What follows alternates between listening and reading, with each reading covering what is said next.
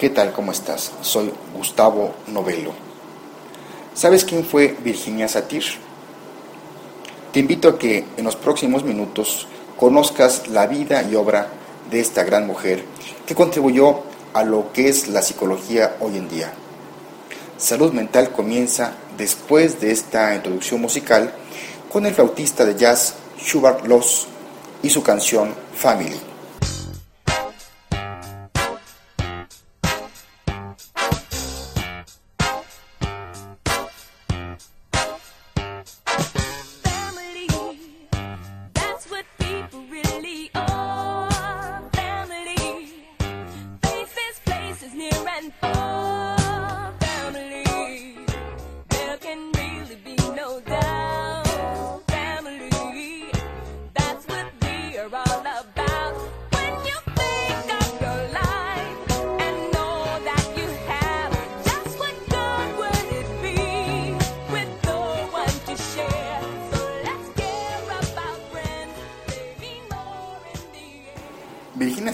Nació el 26 de junio de 1916 en Neillsville, en el estado de Wisconsin. Fue la mayor de cuatro hijos, de Oscar Alfred Reinhard Pagenkopf y Minnie Hab Pagenkopf. Cuando tenía cinco años, enfermó de apendicitis, pero su madre, quien era devota de la ciencia cristiana, rehusó llevarla a un doctor. Para cuando el padre de Virginia se impuso en contra de los deseos maternos, su apéndice se rompió. Los doctores lograron salvarle la vida, pero Satie fue forzada a quedarse en el hospital varios meses. Fue una niña curiosa que aprendió por sí misma a leer a los tres años y a los nueve había leído todos los libros de su pequeña escuela rural de una sola aula. Cuando alcanzó los cinco, Satir decidió convertirse en una detective infantil para investigar padres. Ella luego explicó que no sabía exactamente qué buscaría, pero me di cuenta que mucho sucedía en las familias de lo que era evidente. En 1929, su madre insistió que su familia se mudara de su granja a Milwaukee para que Virginia pudiese cursar la secundaria. Los años en secundaria coincidieron con la Gran Depresión y para ayudar a su familia tomó un empleo de medio tiempo y además asistió a tantos cursos como fuese posible para graduarse lo más pronto posible. En 1932 recibió su diploma de secundaria y enseguida se matriculó en el Colegio Universitario Estatal de Profesores de Milwaukee. Para costear su educación, trabajó en una tienda de departamentos y de niñera. Satir se graduó como segundo lugar de su clase con una, en una maestría en educación en 1936. Ella pasó los próximos dos años en una escuela pública en Williams Bay, Wisconsin, primero como maestra y luego como directora. El siguiente año se convirtió en una educadora viajante, trabajando en Ann Arbor, en Michigan, Shreveport, en Luisiana y en Miami, Florida. En 1948 se recibió de una maestría en trabajo social por la Universidad de Chicago. Luego Satir empezó una práctica privada.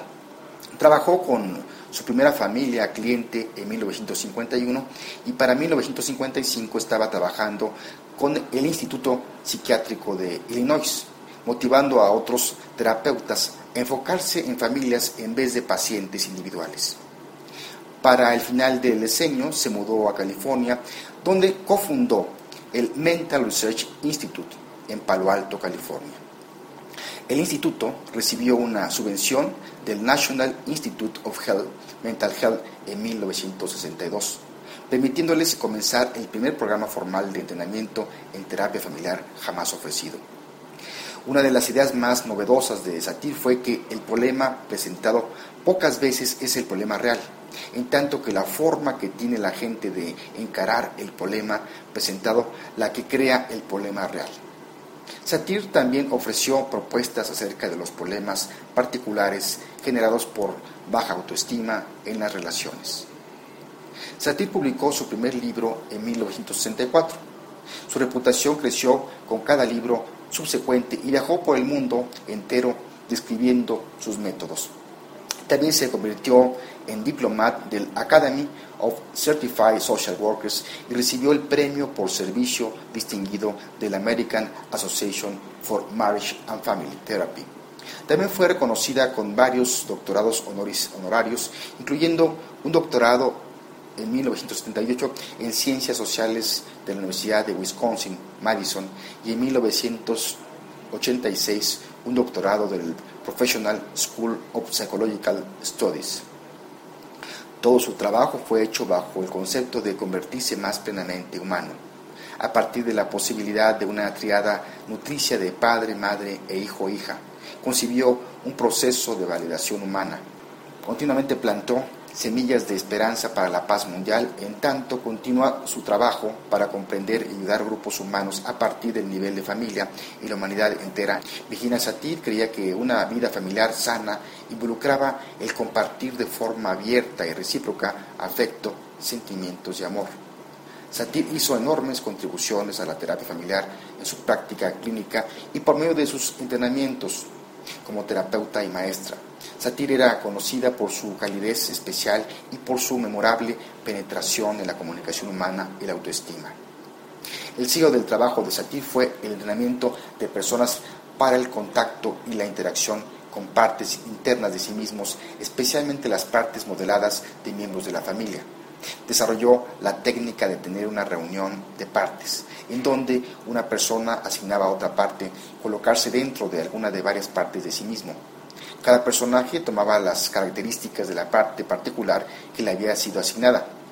Las llamadas posturas del satir constrañen las relaciones e interacciones familiares fueron utilizadas como un modelo para entrenar personas en la representación y el mejor entendimiento de aspectos importantes de sus partes y de los miembros de la familia.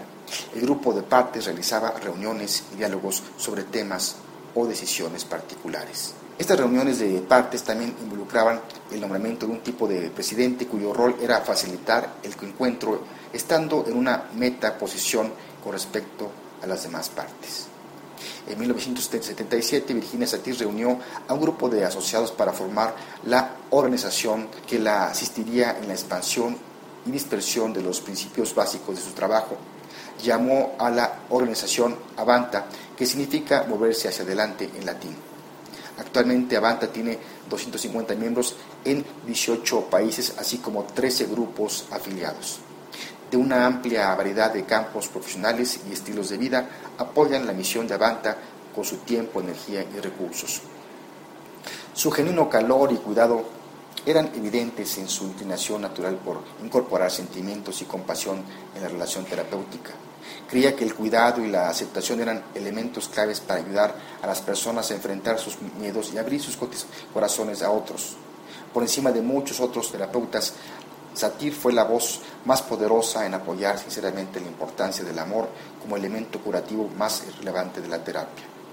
Desafortunadamente sus creencias iban en contra de los enfoques científicos de la terapia familiar más aceptados en aquel tiempo y ella encaminó sus esfuerzos hacia otra dirección, hacia los viajes y las conferencias.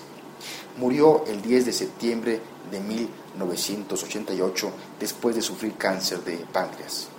Sus libros más famosos en, en idioma español son Terapia familiar paso a paso, En contacto íntimo, cómo relacionarse con uno mismo y nuevas relaciones humanas en el núcleo familiar. Escuchemos a continuación la voz de Virginia Satir en una entrevista que le realizaron.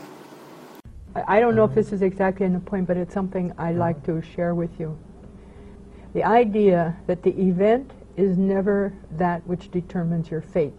It's your coping with the event. Mm-hmm. Death, sickness, all kinds of things happen to human beings. And the fate of what happens as a result is in the coping. I, I know a lot of people who say, well, if you lived right, you wouldn't have those things to cope with. I don't think we know enough about that, how we can avoid things, and I don't mm-hmm. think avoiding things is helpful anyway. But we, but it's the coping with these things that give us the kind of strength and and give us our opportunities. So death is something to cope with. Yeah. We all are going to die one day. This is important to remember too, uh-huh. because the piece, how I look at reality. Mm-hmm. No, I'll put, I'll change that. How what I think a reality is is what I see. Okay, what I see is not the total reality. And here's where the back comes in. You've got a back, and everybody's got a back, but how many people have seen it? A lot of other people see your back, but you don't see it. That's right, and that's we see when I when you start putting things together like that, Jeff, then you begin to get an awareness of the absurdity of thinking that all there is in the world is what you see in it. Una vez que hemos escuchado ya la voz de Satir en inglés, voy a, a proceder a hacer un breve resumen de lo que acabamos de escuchar. Ella dice, un evento no define tu destino, más bien es como enfrentas ese evento, la muerte, la enfermedad, todas esas cosas les pasa a los seres humanos y no creo que el evitar los eventos ayude de algo. Más bien es la manera que enfrentamos estos eventos que nos dan la fuerza y nos dan oportunidades. Y lo importante es lo que yo veo como realidad. Lo que veo no es la realidad total. Siempre hay una parte que no vemos y cuando tomamos conciencia de esto, te vuelves un observador y te das cuenta que solo lo que ves no es la realidad. Hasta aquí la traducción de una parte de esta entrevista que es mucho más larga, por supuesto, pero como ya lo he dicho en otros episodios, donde hemos hablado de alguna biografía de, algún, de alguno de los grandes de la psicología, siempre es interesante escuchar cómo sonaba su voz y sus propias palabras, saber cómo pensaba sobre algún tema. Como mencioné al inicio de este episodio, no podemos pensar en la psicología actual sin las contribuciones de esta gran mujer que fue Virginia Satir. Y es por esta razón que en esta ocasión nos acercamos a conocer un poco sobre ella.